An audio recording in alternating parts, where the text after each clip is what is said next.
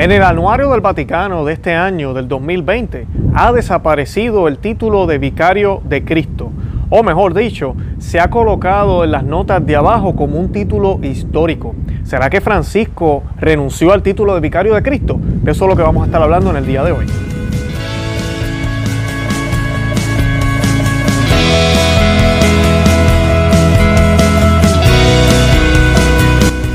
Bienvenidos a Conoce, Ama y Vive tu Fe. Este es el programa donde compartimos el Evangelio y profundizamos en las bellezas y riquezas de nuestra fe católica.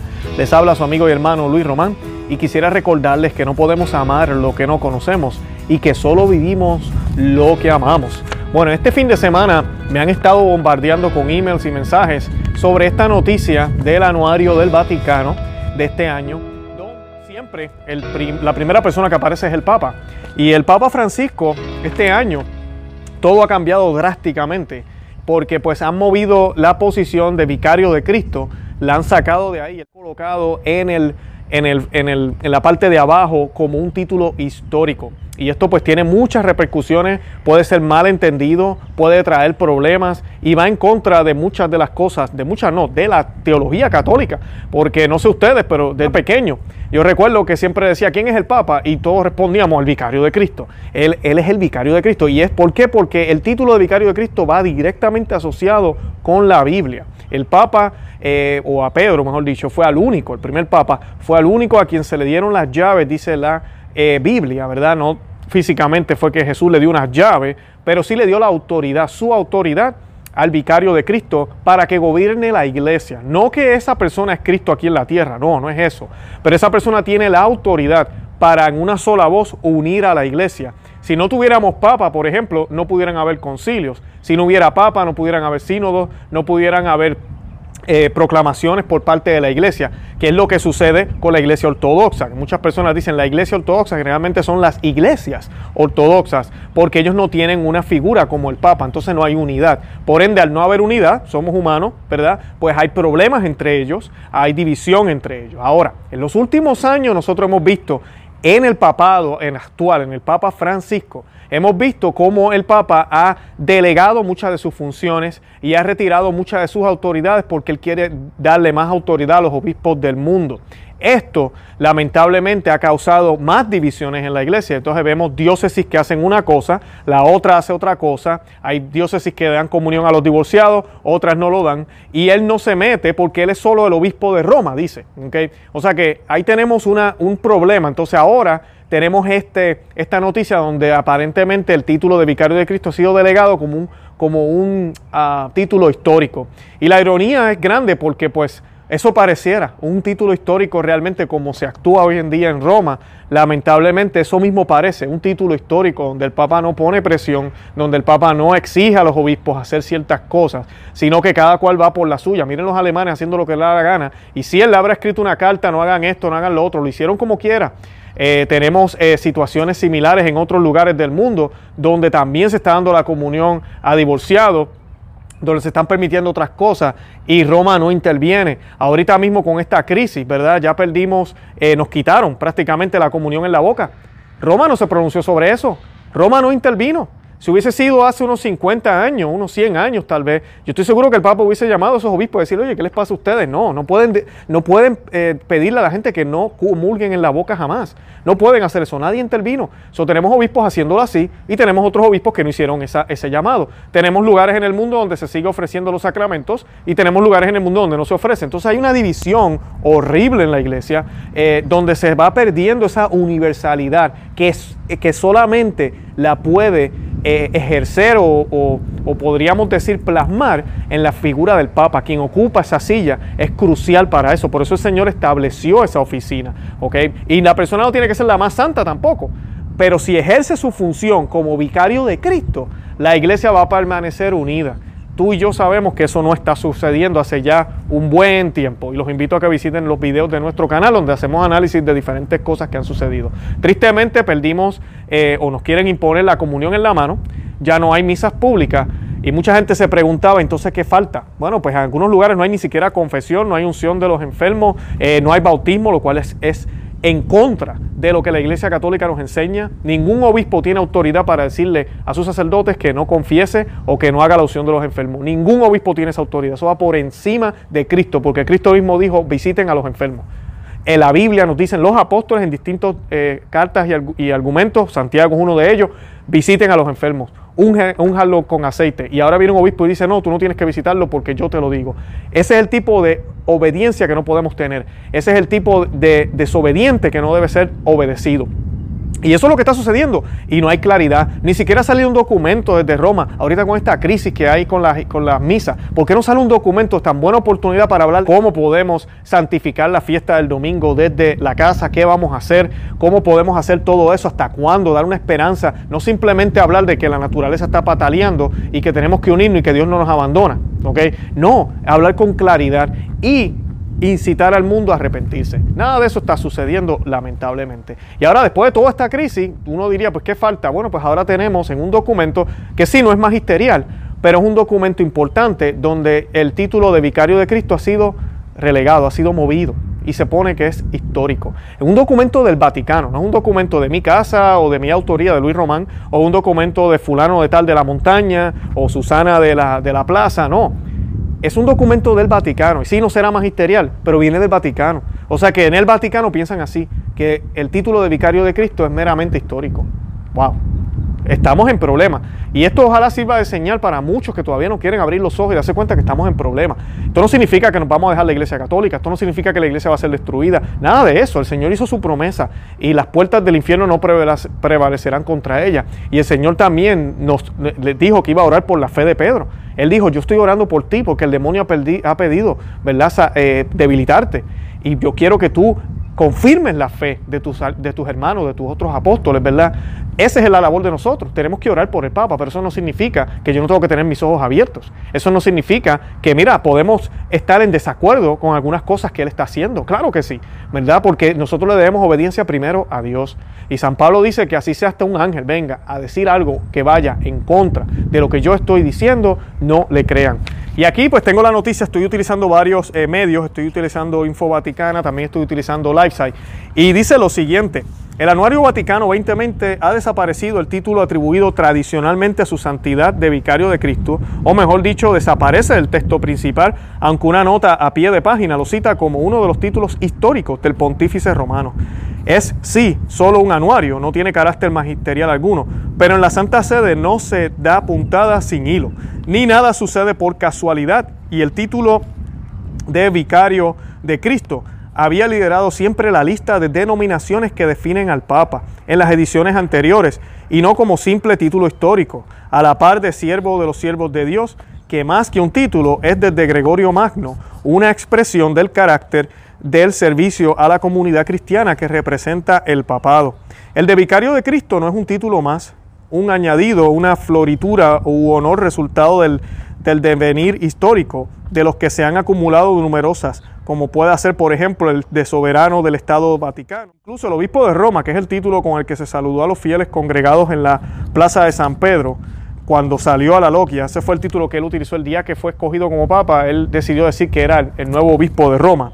Cristo no nombró a Pedro obispo de Roma, sino que aquella fue la comunidad concreta que por razones obvias llegó a pastorear directamente. Por lo que sabemos no hay razón teológica alguna para que no hubiera podido ser obispo de Antoquia o Alejandría o Éfeso, o incluso de ninguna comunidad concreta, si era en cambio por voluntad expresa de nuestro Señor eh, el sumo sacerdote de la iglesia naciente. Bueno, ¿y qué es el título o qué significa el título de vicario de Cristo? Bueno, dice lo siguiente, en virtud de su cargo, es decir, como vicario de Cristo y pastor de toda la iglesia, el Papa tiene plena, suprema y universal potestad que puede siempre ejercer libremente. Por eso, Él es el principio y fundamento perpetuo y visible de unidad tanto de los obispos como de la multitud de los fieles. Es por, lo tanto vicario de Cristo en cuanto que ejerce su autoridad sobre toda la iglesia. Su ministerio es solo una de las maneras en que Cristo se hace presente en su iglesia, la guía y la mantiene unida. Él, por ejemplo, está presente en su palabra, en la asamblea que celebra la liturgia y sobre todo en la Eucaristía. El Papa y los obispos ejercen su autoridad en nombre de Cristo, como sus vicarios, al servicio de toda la iglesia. Esto no significa que sean inmunes a debilidades, errores o al mismo pecado. La asistencia del Espíritu Santo está garantizada cuando administran los sacramentos, así como el Papa cuando define una doctrina en materias de fe y de moral ex cátedra, es decir, en virtud de su suprema autoridad apostólica. Bien importante. Eso no significa que no van a caer errores y si caen en error dejaron de ser obispo. Y, aquí esta es la parte bien controversial. Hay muchas personas que, y, y estoy de acuerdo, hay muchas cosas que ha hecho Francisco que podemos tomar en cuenta y tal vez llegar a una conclusión como esa. Pero tenemos que tener mucho cuidado porque tú y yo no estamos autorizados, no tenemos la autoridad. Solo la iglesia puede declarar que un papa dejó de ser papa por cierta razón, por lo que haya sido. Y pues no sabemos si esto va a suceder, ¿verdad? Décadas después que Papa Francisco fallezca o deja de ser papa. No sabemos si la iglesia entonces va a mirar el pontificado de Francisco, entonces tomarán una decisión como esa. Eh, yo lo veo muy viable, yo creo que puede suceder, pero pues nosotros no somos quienes para estarle haciendo esos juicios. Tenemos que tener mucha cautela. Ahora sí podemos juzgar lo que él ha dicho, sí podemos juzgar las acciones y decir qué es lo que ha dicho la iglesia y hacer ese contraste, que es lo que hemos hecho aquí en Conocer a María de tu Fe. Mucha gente dice que yo estoy difamando al Papa, no lo estamos haciendo. Aquí mostramos lo que la iglesia siempre ha dicho. La iglesia, vamos a poner el ejemplo, la iglesia siempre ha dicho que esta, esta mesa es azul y hoy viene el Papa y dice que es verde. Todos los papas anteriores han dicho que es azul. Pues entonces yo estoy diciendo, oigan, la iglesia siempre ha dicho que es azul. Nuestro actual pontífice dice que es verde. Y ya. Uh, estás en contra del Papa. Bueno, tenemos un problema porque la mesa de por sí es azul. Él está diciendo que es verde. Eh, y no puede ser que la iglesia se haya equivocado por dos mil años y ahora con Papa Francisco está correcta. Ah, eso es lo que hacemos en Conocer a medio de tu fe. Y, y es lo que hemos visto porque no es solamente este papado, desde hace ya 50, 60 años han habido errores que se han infiltrado dentro de la iglesia y lamentablemente obispos, cardenales han querido eh, o han abrazado esas ideas y ahorita lo estamos viendo manifestado plenamente en Roma y es triste. Juan Pablo II, al responder a Vittori Mesori en el libro Cruzando el umbral de la esperanza, dijo que la expresión vicario de Cristo, más que una dignidad, alude a un servicio. Pretende subrayar las tareas del Papa en la iglesia, su ministerio petrino, con la finalidad del bien de la iglesia y los fieles.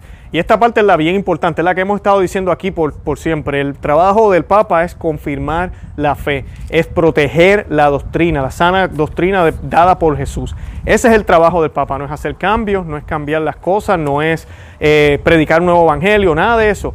Es proteger y salvaguardar la fe y confirmar la fe cuando haya confusión.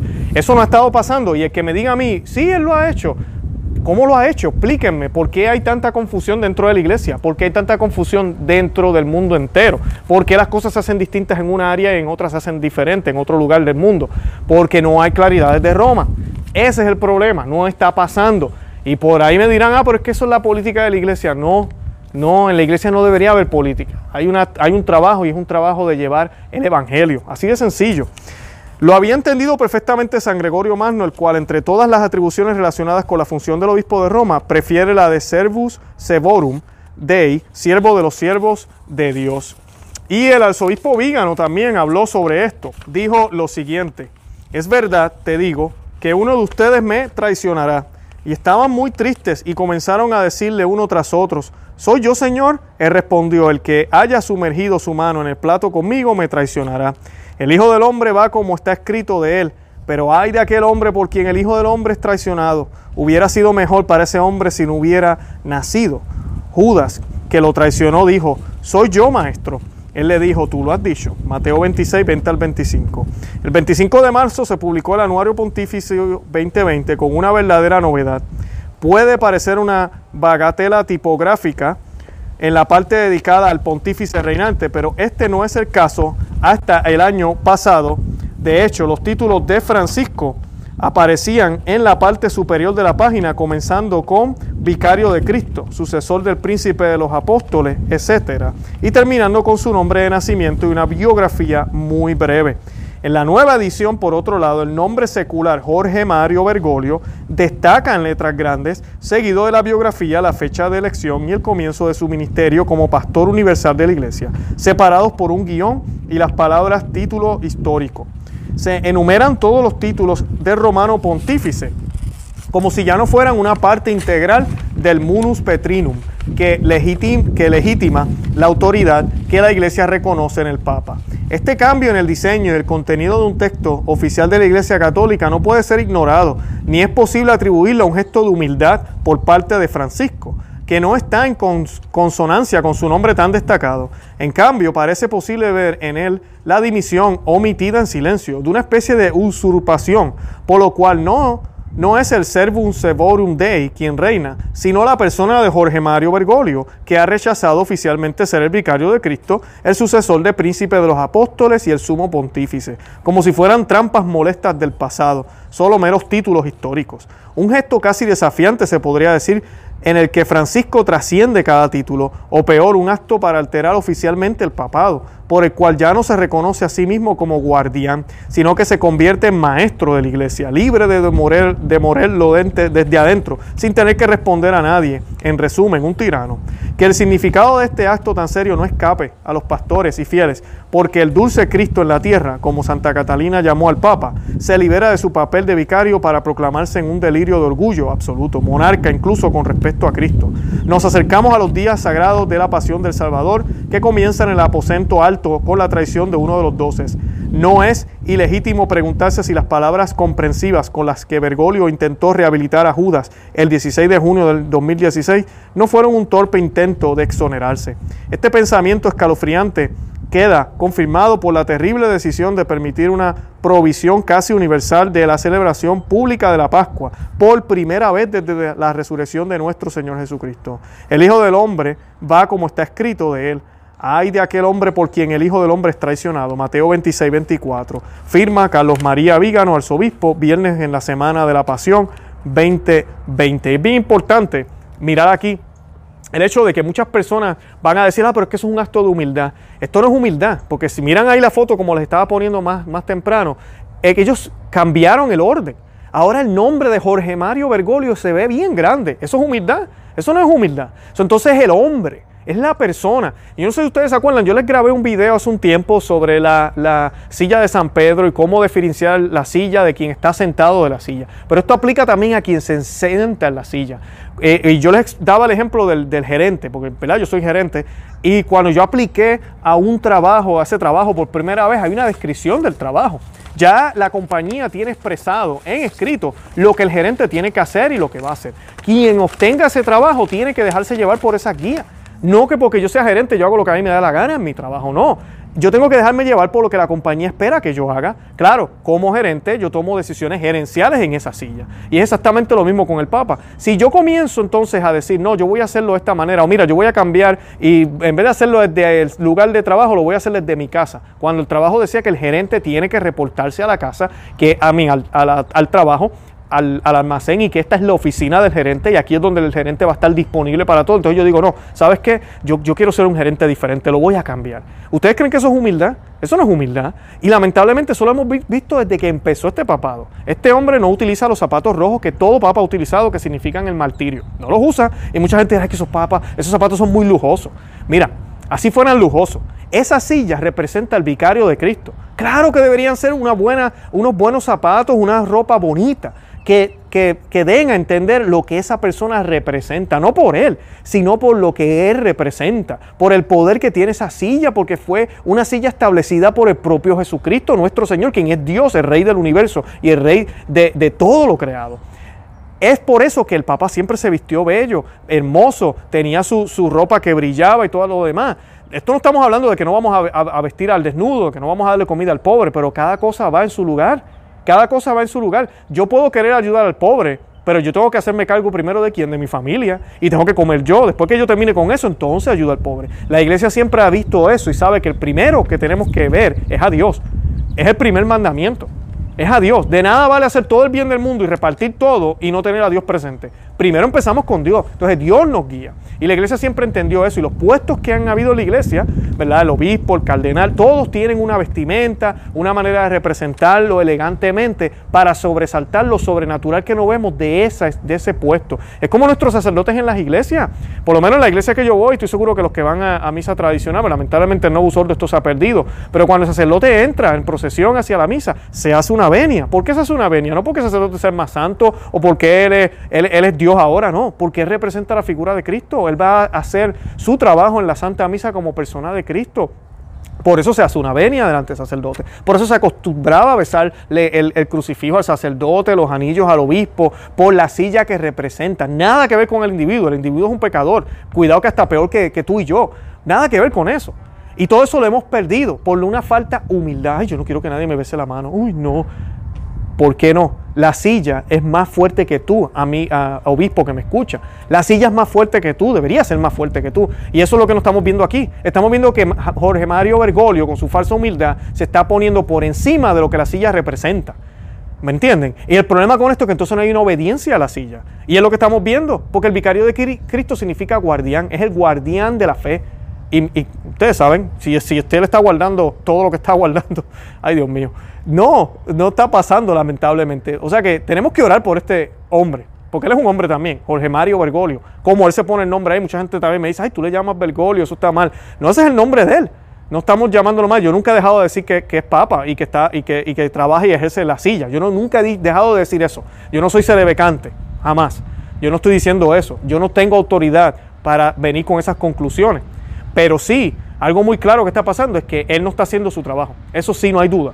Porque por sus frutos los conoceréis. Miren dónde estamos metidos. Miren dónde estamos. Miren dónde estamos. Por lo menos en mi vida, yo vi a Juan Pablo II, vi el papado de Benito XVI, sí hubieron sus cosas. No estoy diciendo que todo fue perfecto. Pero de los tres, este ha sido el peor. Este ha sido el peor. Y no porque le tocaron tiempos difíciles, sino por lo que Él ha dejado que pase me imagínense en idolatría, las figuras indígenas en el Vaticano, dejando permitir todo eso, una matera con tierra encima del altar que representa la Pachamama para los indígenas, la pusieron en el altar en plena misa. Eh, ¿Qué nos ha pasado? Todos estos ecumenismos, falso ecumenismo que hay ahora, donde todos nos podemos salvar con cualquier religión, no hay que ser católico, no hay que ser cristiano, cualquiera se salva, de la boca de él ha salido que se pueden salvar en cualquier religión, de la boca de él ha salido que no evangelicemos, que no, que no le digamos a otros que sean católicos, básicamente evangelizar ahora es hacer el bien. Ese es el nuevo evangelio. Eso es lo que se nos predica ahora. Hay que orar por él porque está bien enredado. Y después lo otro es que, ah, no, que la naturaleza patalea. Nos dijeron los otros días. Eso es lo que pasa con la Pachamama. Eh, con la Pachamama, no, con, la, con el coronavirus.